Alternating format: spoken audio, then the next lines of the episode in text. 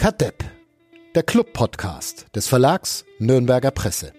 Präsentiert von Club Community Partner Sparkasse Nürnberg.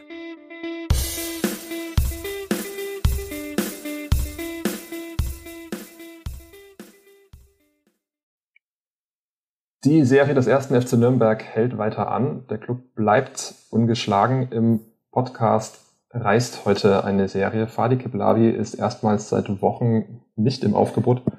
Mit dabei trotzdem seine kongenialen Partner Uli Dickmeier und Florian Zenger. Und mein Name ist Peter Schulze-Zachau. Wir sprechen gleich über das Ende dieser Serie weniger, aber über den Fortbestand der sportlichen Clubserie. Vorerst hören wir uns noch Thomas Korell an und der stellt uns unseren Sponsor vor. Kadepp, der Club-Podcast von nordbayern.de. Präsentiert von Club Community Partner Sparkasse Nürnberg.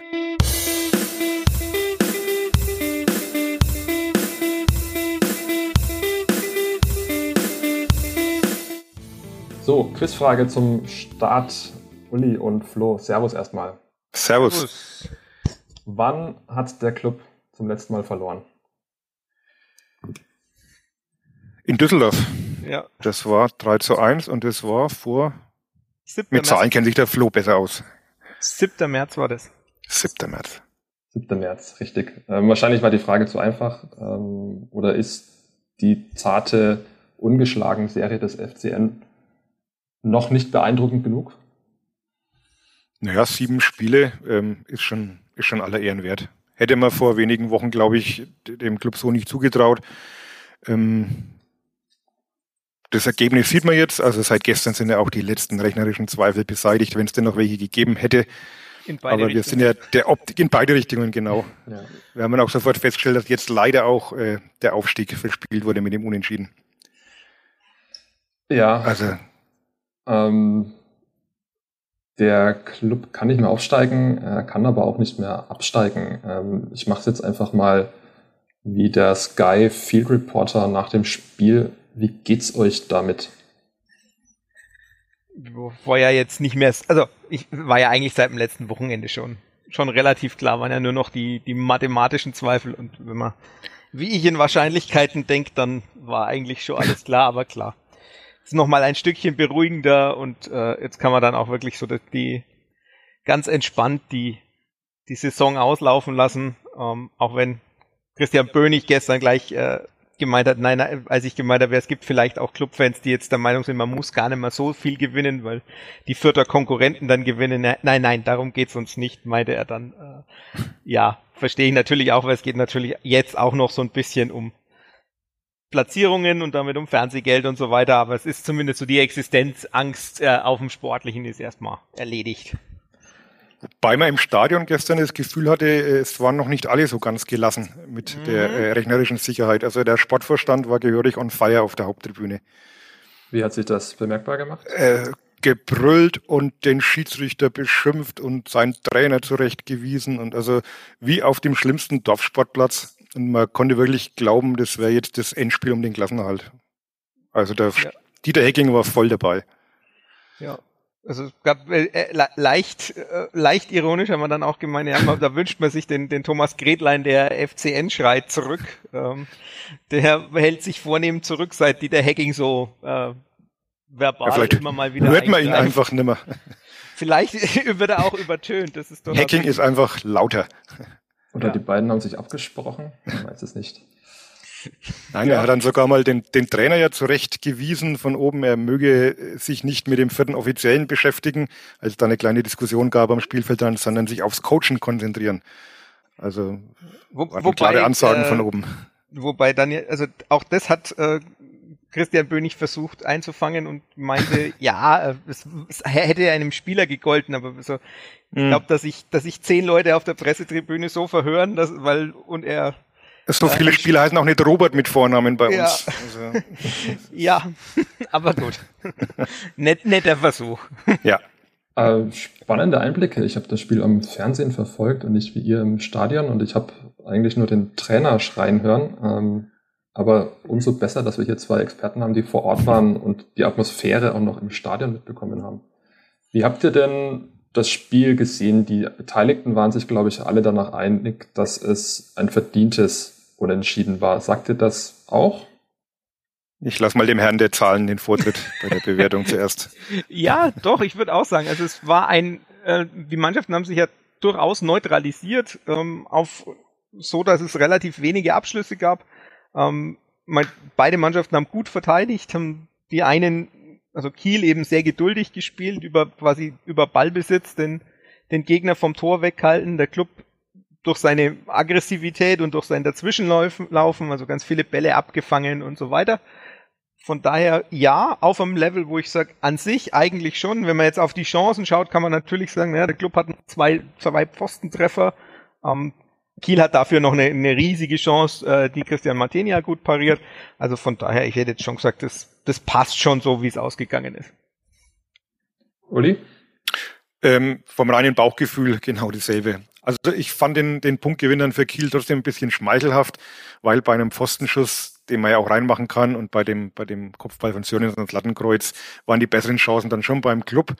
Kiel schon, muss ich sagen, sehr stabile Mannschaft. Ähm, also es sieht schon, dass die nicht aus Zufall da oben stehen. Mal schauen, wie sie jetzt diese Belastungen wegstecken. Die haben ja sechs Spiele, glaube ich, jetzt in 21 Tagen noch.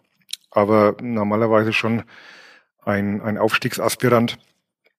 Und äh, letztlich für trotzdem ein bisschen, bisschen glücklich der Punktgewinn weil die besseren Chancen halt schon auf Seiten der Nürnberger lagen. Und am Schluss hat man allerdings dann das Gefühl gehabt, wenn noch was passiert, dann könnte es fast eher für Kiel passieren. Also da kam dann beim Club auch nicht mehr so viel. Also insgesamt macht man einen Strich drunter 1-1, glaube ich, ein Ergebnis, mit dem beide Mannschaften leben können. Hat auch Johannes Geis so gesehen. Und wenn Geisi das sagt, dann wollen wir da nicht widersprechen. Natürlich nicht. ähm, ja.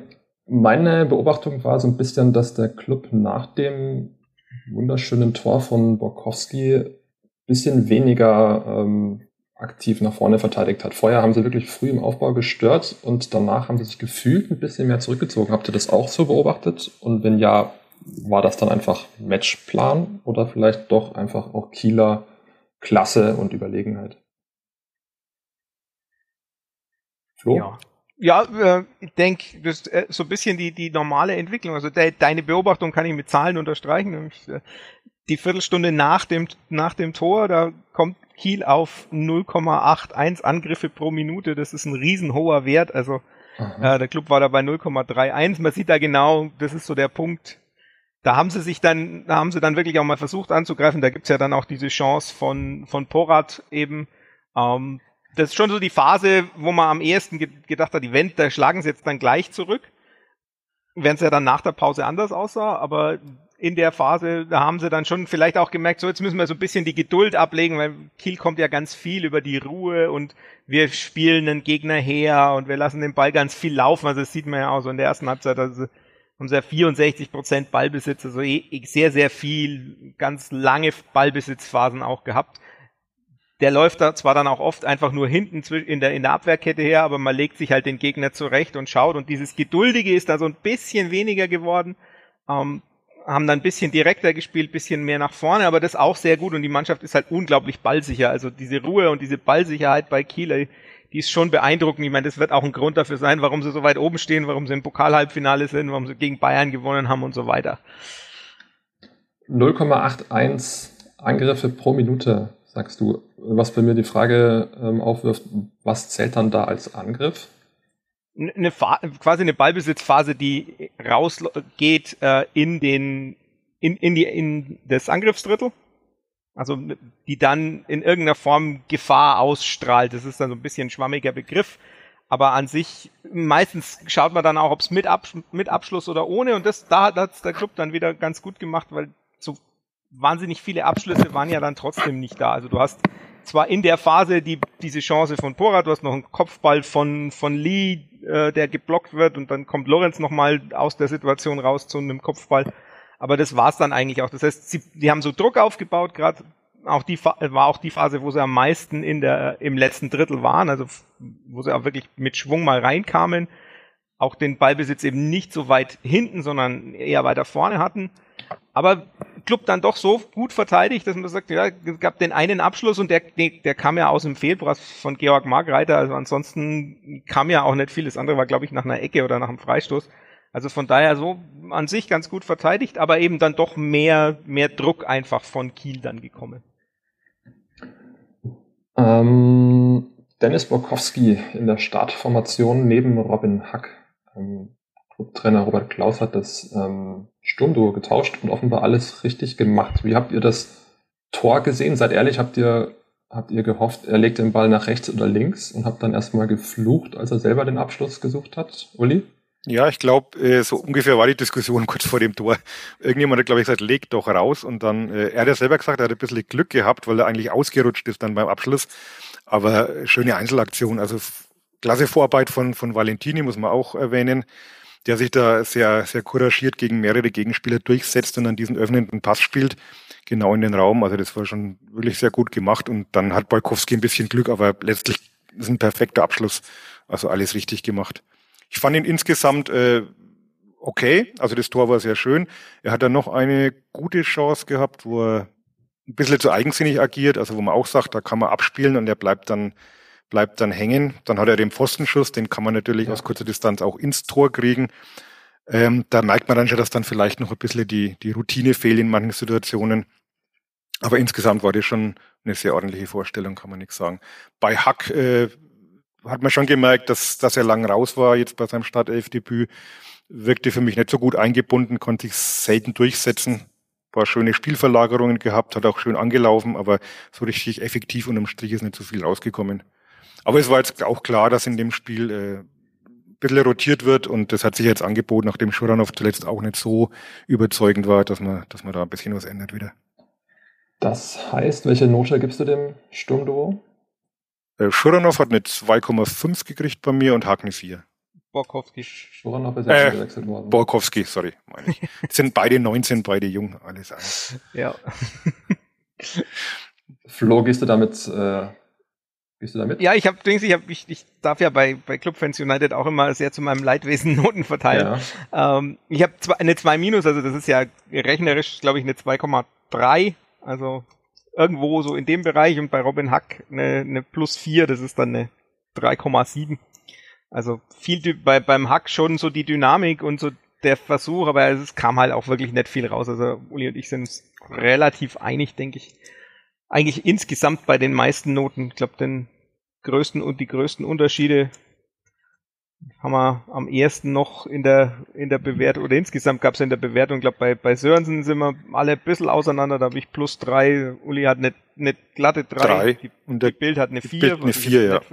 Nicht, nicht, so ganz verstehe, aber ansonsten sind wir uns alle relativ, relativ einig. Ich glaube, Möller-Daly habe ich auch noch ein bisschen besser mit plus drei, aber sonst. Der hat, glaube ich, auch eine vier in der Bild. Ja, Wobei ich fand, dass er wieder sehr viel unterwegs war, schön angelaufen ist. Also er sorgt halt immer für wahnsinnig viel Belebung da vorne, hat den Ball am Fuß, ist da schwer zu trennen. Aber bei ihm kam halt auch wenig Torgefahr raus am Ende. Also ja. hat sich bemüht, hat viele Angriffe eingeleitet, Kollegen in Szene gesetzt, aber selber ist er halt einfach nicht so der Torjäger. Aber es war trotzdem, fand ich, er tut dem Spiel äh, enorm gut. Also seit er da richtig integriert ist, das merkt man schon, das ist sicherlich ein Puzzleteil dabei, dass es halt wirklich in den letzten Wochen aufwärts gegangen ist. Ah, dass er im Zentrum spielen darf, hilft ja. ihm, glaube ich, insgesamt schon. Wobei er sich ja gerne dann auf die Flügel fallen lässt, oder? Also er kommt doch oft über links. Kannst du das in deiner realtaktischen Aufstellung nachvollziehen, Flo? Ich kann auf die Realtaktik gucken, ja. Da sieht man dann, da war er aber gestern äh, sehr zentral, also äh, so zentral, dass er von Borkowski überdeckt wird. Dann Real meine fehlerhafte Wahrnehmung. Ja. Nee, das, ist ja, äh, das muss es ja nicht heißen, weil theoretisch, also theoretisch kann er auch auf, wenn er auf beiden Flügeln gleichzeitig äh, oder gleich oft den Ball annimmt, dann erscheint er in der Grafik auch in der Mitte. Das passiert manchmal bei Innenverteidigern, die die Seite wechseln oder Außenverteidigern, die die Seite wechseln, die stehen dann plötzlich in der Mitte. Es gab ein Spiel von Osnabrück in, äh, in Fürth, wo die Realtaktik so aussah, als wären die alle in der Mitte gewesen, weil die zur Halbzeit ungefähr die Seiten fast alle getauscht hatten. Also da muss man mal ein bisschen aufpassen. Aber in dem Fall glaube ich tatsächlich, dass es, dass es schon eher so, so viel mittig war. Ab und zu gibt es Spiele, wo war auch, ich glaube, gegen Paderborn oder so, wo, wo man dann später auch wirklich auf links gespielt hat, wo man dann auch merkt, ja, da fühlt er sich auch eigentlich ganz wohl. Manchmal hat er so Spiele drin, wo er über die Seite tatsächlich besser ist und äh, manchmal hat er aber auch Spiele, wo er im Zentrum ganz gut ist. Also seid einfach ein guter Fußballer und gerade in diesem 4-4-2 mit Raute oder Drachenviereck ist er halt, weil das wird ja im Pressing zum 4-3-3 halt auch wichtig, weil er halt auch jemand ist, der unglaublich gut anläuft. Ja, finde ich auch, macht Spaß ihm zuzuschauen mit Ball am Fuß, enge Ballführung. Ähm, mich als Futsal-Fan macht das immer an, wenn jemand äh, gut im 1 gegen 1 ist. Ähm, lass uns noch über das Gegentor sprechen. Ähm, das kam ja so ein bisschen aus dem Nichts, so es zumindest vom Fernseher wahrgenommen. Ähm, wie, wie habt ihr das im Stadion? Habt ihr das kommen sehen? Nee. Also als der Ball dann kam, hatte man ein leicht ungutes Gefühl, aber es hat sich jetzt nicht angedeutet. Und dann stimmte halt einfach auch die Zuordnung in der Abwehr nicht. Das war schade. Also Handwerker ist natürlich ein Kopf kleiner als Serra, äh, steht aber halt auch einfach zu weit weg. Jetzt kann man wieder darüber diskutieren, ob er da stehen muss oder ob da nicht vielleicht ein Innenverteidiger stehen müsste. Das ist auch klar. Aber letztlich, wenn er dort steht, dann muss er natürlich äh, anders den Zweikampf gestalten oder der enger Mann sein. Hat zu seiner Leistung gepasst, leider, die insgesamt nicht gut war. Also nach Fanny sehr unauffällig, eigentlich fast gar nichts gemacht. Äh, hinten dann doch immer wieder mit Problemen. Also hätte man sicherlich äh, anders verteidigen können, das Tor. Insofern war es ein bisschen schade. Note für Tim Handwerker? Ja, fünf. War jetzt fünf. so der Einzige, der dann wirklich äh, ein bisschen abgefallen ist. Das Spannende war, dass Janni Serra das tatsächlich äh, genauso analysiert hat. Er hat nach dem Spiel gesagt, ähm, er hat gesehen, als der Ball auf links war, dass die beiden Innenverteidiger eher am ersten Pfosten war und gegen ihn nur Tim Handwerker steht und deren Kopf kleiner ist. Ähm, also das muss man, glaube ich, A, erstmal so hinbekommen in der Kürze der Zeit, das zu analysieren und dann B, auch noch dem, dem Kopfball macht er ja auch noch gut. Ähm, Flo, wie hast du es gesehen? Müssen da die Innenverteidiger ähm, sich ein bisschen besser aufteilen? Oder nee, äh, also wenn man, vier, wenn man Viererkette spielt, dann verschiebst du ja automatisch und dann läuft's halt so ab. Also das ist jetzt eigentlich so, so ganz normal, das hast du ja relativ oft, dass bei so Flanken von der einen Seite dann plötzlich der, der Außenverteidiger am langen Pfosten steht und ins Kopfballduell muss. Und man kann diese Situationen ja auch kreieren und durchaus äh, dafür dann für Gefahr sorgen, dass man es so macht. Und in dem Fall ist es schon so, also Margreiter und Sörensen stehen tatsächlich ein bisschen eng aufeinander, wenn man sich's anguckt, aber es würde nicht wahnsinnig viel verhindern, weil selbst wenn, wenn alle ein Stückchen tiefer stehen würden, wäre das Duell immer noch Handwerker gegen Serra. Ja. Und äh, Handwerker muss man auch ganz ehrlich sagen, er schaut überhaupt nicht, wer da ist, sondern er schaut nur auf den Ball ähm, und verschätzt sich dann beim Springen halt auch noch, ähm, so dass der Ball wirklich genau bei Serra landet und der dann, das macht er schon auch noch gut. Aber ja, also es war nicht nur nicht nur schlecht gestanden oder ein Mismatch, wie das auf, auf Neudeutsch heißt, kreiert, sondern dann halt auch noch im Kopfballduell nicht so wahnsinnig Du sollst doch keine Wörter mehr verwenden, die keiner versteht, Flo. ich überlege gerade, wie ich, wie man, ein Mismatch, ein, ein, ein unvorteilhaftes Duell. Aber das ist so ein Grundproblem. Ähm, bei der Kaderplanung, wo man einfach jetzt sieht, Tim Handwerker bräuchte halt ganz dringend mal eine Pause. Also er hat jetzt beim letzten Spiel den Elfmeter verursacht, er schaut bei dem Gegentor nicht gut aus. Also bei ihm hat man schon das Gefühl, dass er seit Wochen eigentlich auch vielleicht geistig, mental irgendwie eine Pause bräuchte, überspielt ist, aber es gibt halt einfach keine Alternative. Und äh, da sollte man sich für die kommende Saison auf jeden Fall auch was überlegen, ähm, um da sich personell ein bisschen besser aufzustellen. Ja, das, also er, er leugnet zwar ja immer, dass er überspielt ist, aber welcher, welcher Spieler würde das zugeben, dass er überspielt ist, wenn man das sich anguckt? Ich meine, er hat wirklich, der hat ja auch wirklich gar keine Pause quasi gekriegt und von daher ist es natürlich auch dann irgendwie auch klar in so einer Saison, die ja dann doch nochmal ein Stückchen enger getaktet ist und nochmal äh, auch durch die fehlende Winterpause halt nochmal ein Stück anstrengender ist. Also mein Hardwerker ist, wenn ich es richtig im Kopf habe, neben Matenia und ich glaube Geist, das sind die einzigen, die bisher in allen Spielen zum Einsatz gekommen sind. Nürnberger nicht auch? Nee, der war ja mal gesperrt. Ah, stimmt, du hast recht. Und bei, bei Geist steht die Sperre seit Wochen. Ich glaube, der steht seit einem halben Jahr auf vier, vier gelben Karten. Und, das ist halt dann die Cleverness. Ja, dann halt doch den Zweikampf defensiv lieber mal sein zu lassen, bevor man die fünfte Gelbe sieht. Gab es ja auch ein paar alles. Szenen. Ja, ja. ja wie kostet ja auch alles Geld. Wie habt ihr Johannes Geist gesehen? Also ich fand ihn schon ein bisschen schwächer als zuletzt gegen Heidenheim. Da waren wir uns, glaube ich, auch mit der Benotung relativ einig, oder? Eine 4. Genau, ja. Also das war so ein bisschen auch wieder Rückfall in den alten Trott. Ähm, die Standards wieder weniger inspiriert. Doch einige Ballverluste im Aufbau, nach hinten wieder auch so manchmal wegen halbherzig. Also es waren natürlich auch ein paar gute Bälle dabei, aber insgesamt wieder nicht der Geist vom Heidenheim-Spiel. Ja, also sehe ich, also das war, war wirklich, da war halt auch nach hinten, dann gegen Heidenheim hat er so seine Grätsche gehabt, die er ausgepackt hat und alles. Ich meine, klar, das ist ein bisschen symbolisch, aber trotzdem insgesamt, da waren so auch Defensivaktionen dabei, wo ich gesagt habe, ja, da ist er voll dabei und dann gegen, gegen Kiel war es halt dann auch wieder so, ne? Dann kommen dann wieder die, die übermütigen Freistöße dazu ähm, und halt so insgesamt die Wahl der Pässe nicht so stark wie, wie gegen Heidenheim. Meine Schwankungen völlig normal, klar. Aber insgesamt auch so, ich glaube, wir haben beide einen Vierer hergegeben. Also das ist, glaube ich, auch so ja. die, der Bereich, wo ich sage, ja, das, äh, da gehört er auch ungefähr hin. Aber Symbolgrätsche ist ein schönes Wort, das muss ich mal merken irgendwie. Das muss ich mal in einen Text einbauen. ja, ich habe übrigens nachgeguckt, Tim Handwerker tatsächlich äh, ist einmal in, der, in Karlsruhe in der 93. Minute ausgewechselt worden. Ansonsten, also er hat wirklich alle Spiele über die volle Spielzeit mit Ausnahme dieser letzten Minute in Karlsruhe, wo dann Hanno Behrens für zwei Minuten oder so noch auf dem Platz stand. Und das, sonst hat er alles durchgespielt.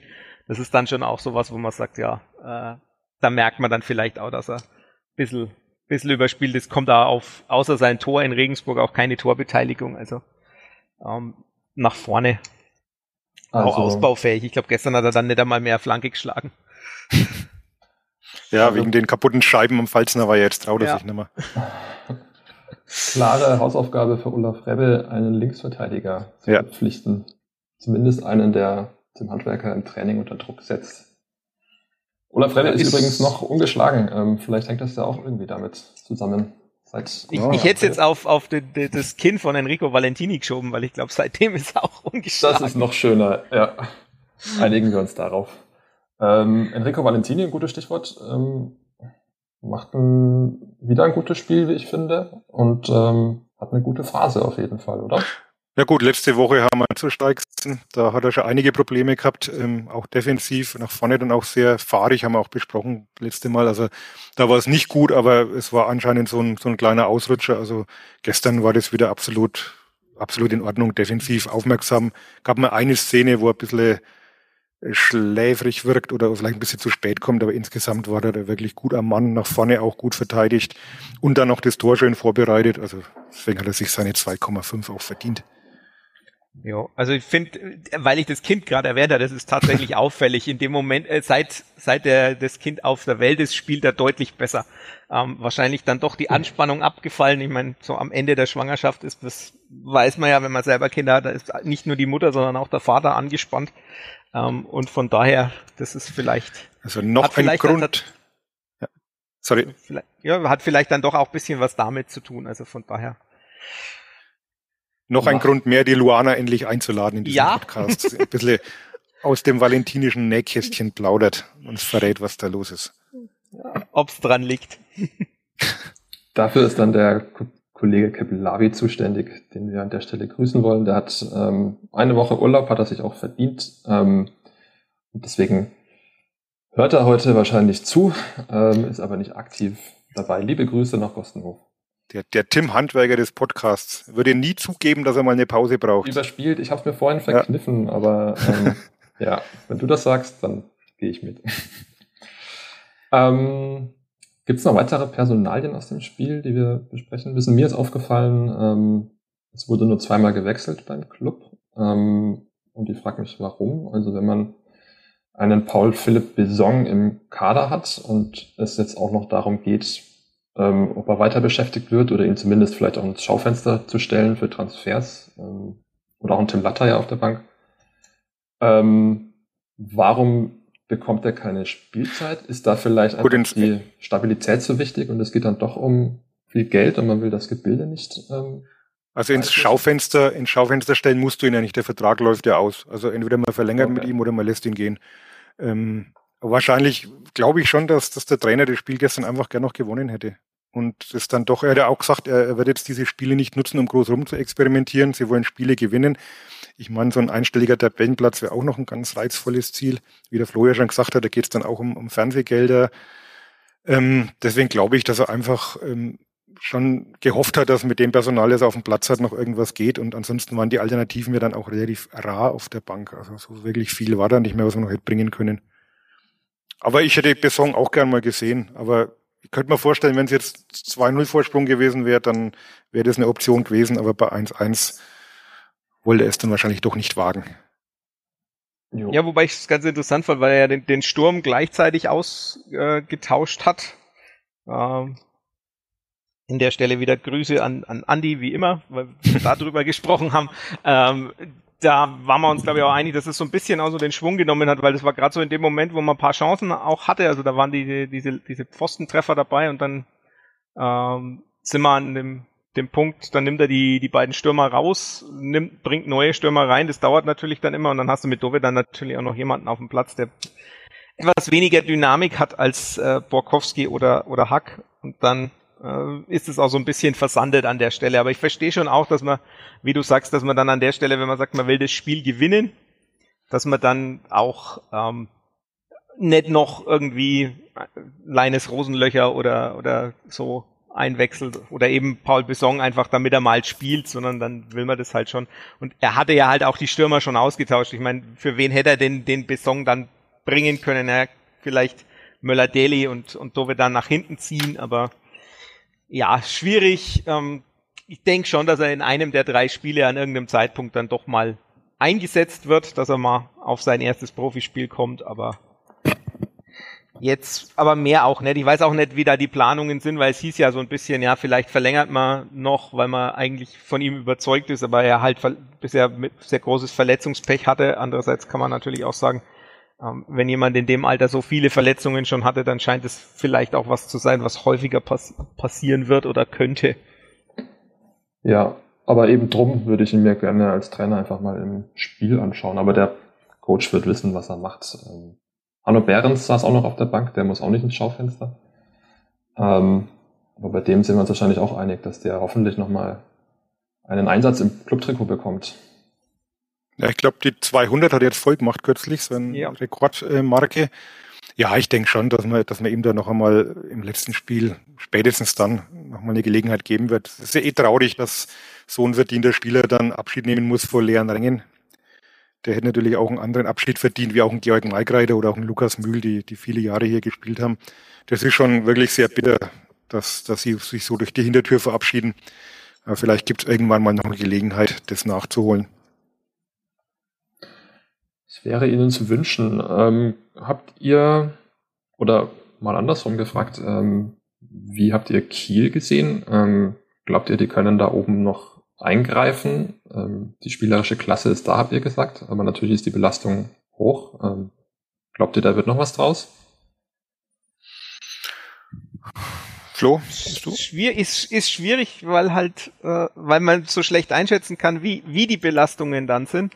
Ich meine, andererseits, ich, die Gegner, da ist jetzt, sagen wir mal, wenn man so guckt, Sandhausen gut, die sind in Form, das ist richtig. Und andererseits eigentlich für eine Mannschaft wie Kiel schlagbar, Regensburg, Hannover, Karlsruhe, Darmstadt, das ist eigentlich alles sowas, das ist nur, nur St. Pauli jetzt dabei, wo man sagt, die haben wirklich gerade noch, noch Schwung und äh, sind gut dabei. Alle anderen sind eigentlich auch so auf dem Level, wo man sagt, für die geht's um nicht so wahnsinnig viel. Das könnte schon sein. Also gerade auch, weil der, weil der Fußball ja so geduldig und so, so, so spielerisch ist, kann man natürlich auch äh, sagen, das könnte schon, schon gehen. Aber da ist es wirklich ganz schwer einzuschätzen, wie das, äh, welche Spuren da diese lange Quarantäne, weil es waren ja dann letztlich zweimal zwei Wochen mit zwei Spielen zwischendrin, die sie verloren haben, ähm, dazu kommt jetzt am Samstag noch das Pokalfinale. Also es ist, glaube ich, ja. wesentlich schwieriger einzuschätzen als, als vieles andere.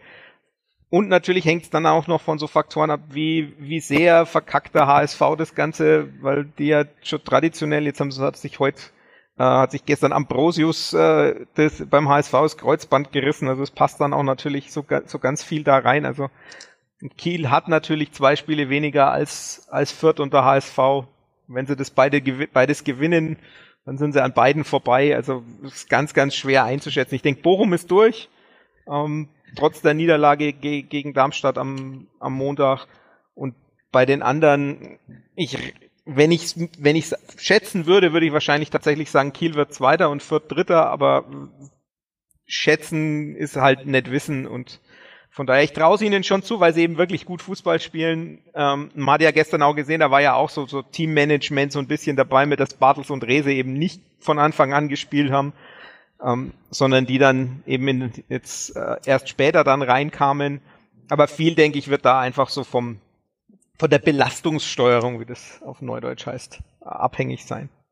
Und man muss auch sagen, sie hätten es, wenn sie diesen ganzen Widrigkeiten trotzen, hätten sie es absolut verdient aufzusteigen.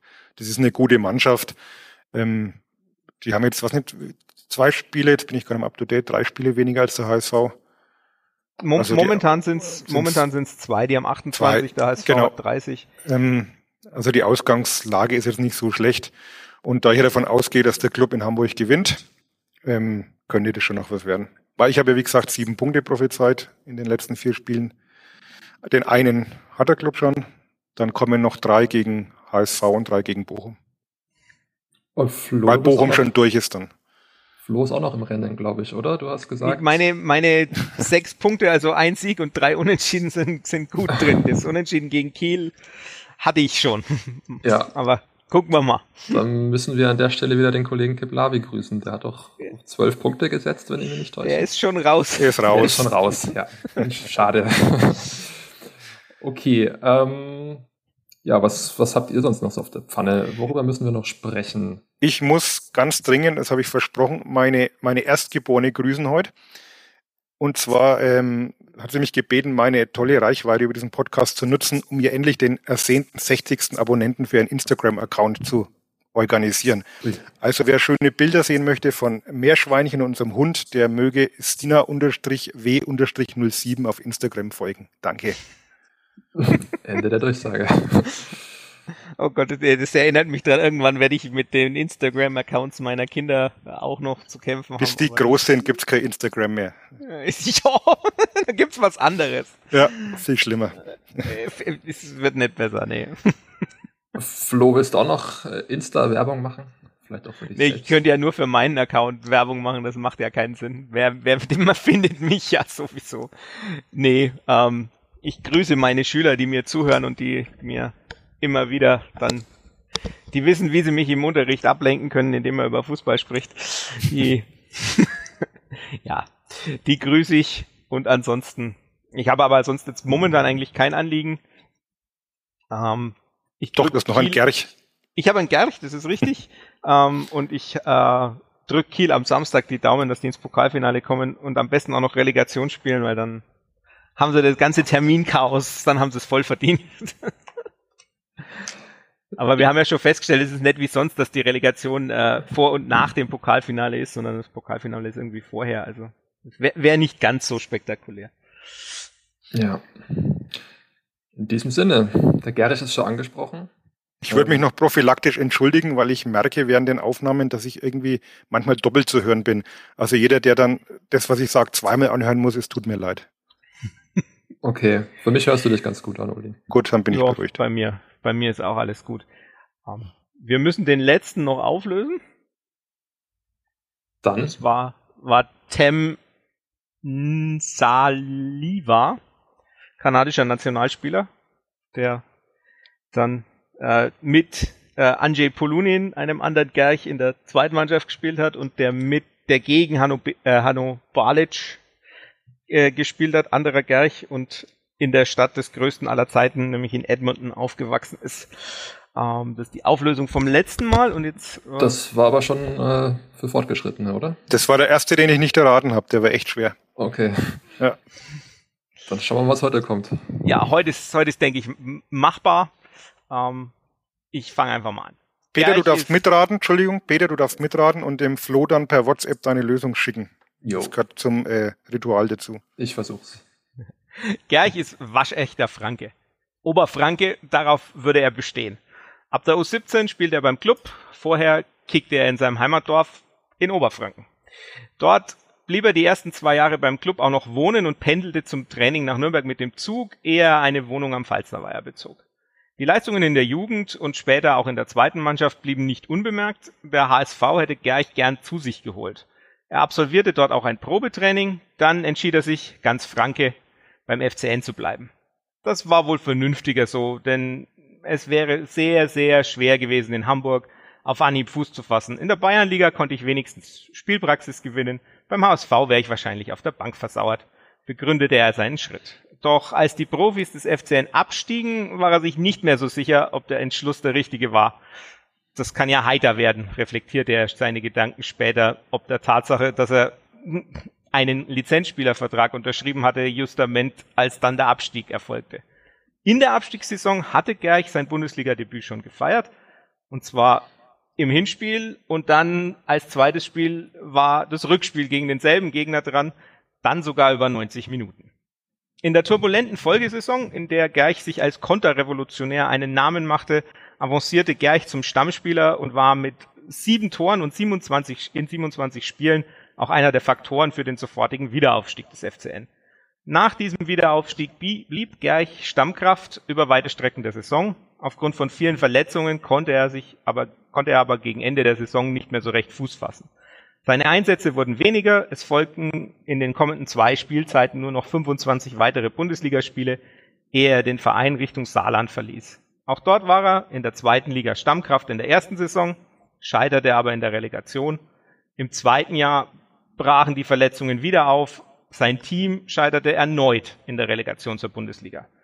Gerch brach daraufhin die Zelte im Saarland ab, kehrte nach Franken, genauer nach Unterfranken zurück wo er aber aus gesundheitlichen Gründen nur mehr ein Zweitligaspiel machte. Es folgte für Gerch eine zweite Karriere als Trainer, vor allem als Co-Trainer und Trainer zweiter Mannschaften. Die führte Gerch dann auch mehrfach nach Franken zurück und auch zum FCN, wo er dann sogar Leitungsfunktionen übernahm, ehe er eine, auf, ehe auf ihn eine Anstellung in Österreich wartete. Puh, das ist jetzt schlimm, weil Oberfranken müsste ich eigentlich wissen, aber ich bin wirklich noch am Grübeln. Äh, ich, ich, ich, kann insofern helfen, das ist der erste Gerch, wo ich die Handynummer äh, in meinem Telefon habe. ich muss noch ein bisschen grübeln, glaube ich. Ich habe noch keine Idee. Dann grübelt mal schön. Wir grübeln. Ja. Ähm, ihr dürft auch grübeln, liebe HörerInnen. Ähm, an der Stelle sei schon mal erwähnt, dass kommenden Montag kein Kadepp Podcast aufgenommen werden wird, denn der Spielbetrieb in der zweiten Fußball-Bundesliga ruht und damit auch für den Club. Ähm, was eigentlich schade ist, es fängt gerade an Spaß zu machen, aber es sind jetzt, glaube ich, zwölf Tage Pause bis zum nächsten Clubspiel. Und danach gibt's auch wieder den nächsten Kadepp-Podcast versprochen und dann auch wieder mit dem Kollegen Keblavi. Ich danke euch beiden, Uli und Flo, für eure Zeit und äh, wünsche noch einen angenehmen Mittwoch. Macht's gut. Gleichfalls. Ciao. Tschö.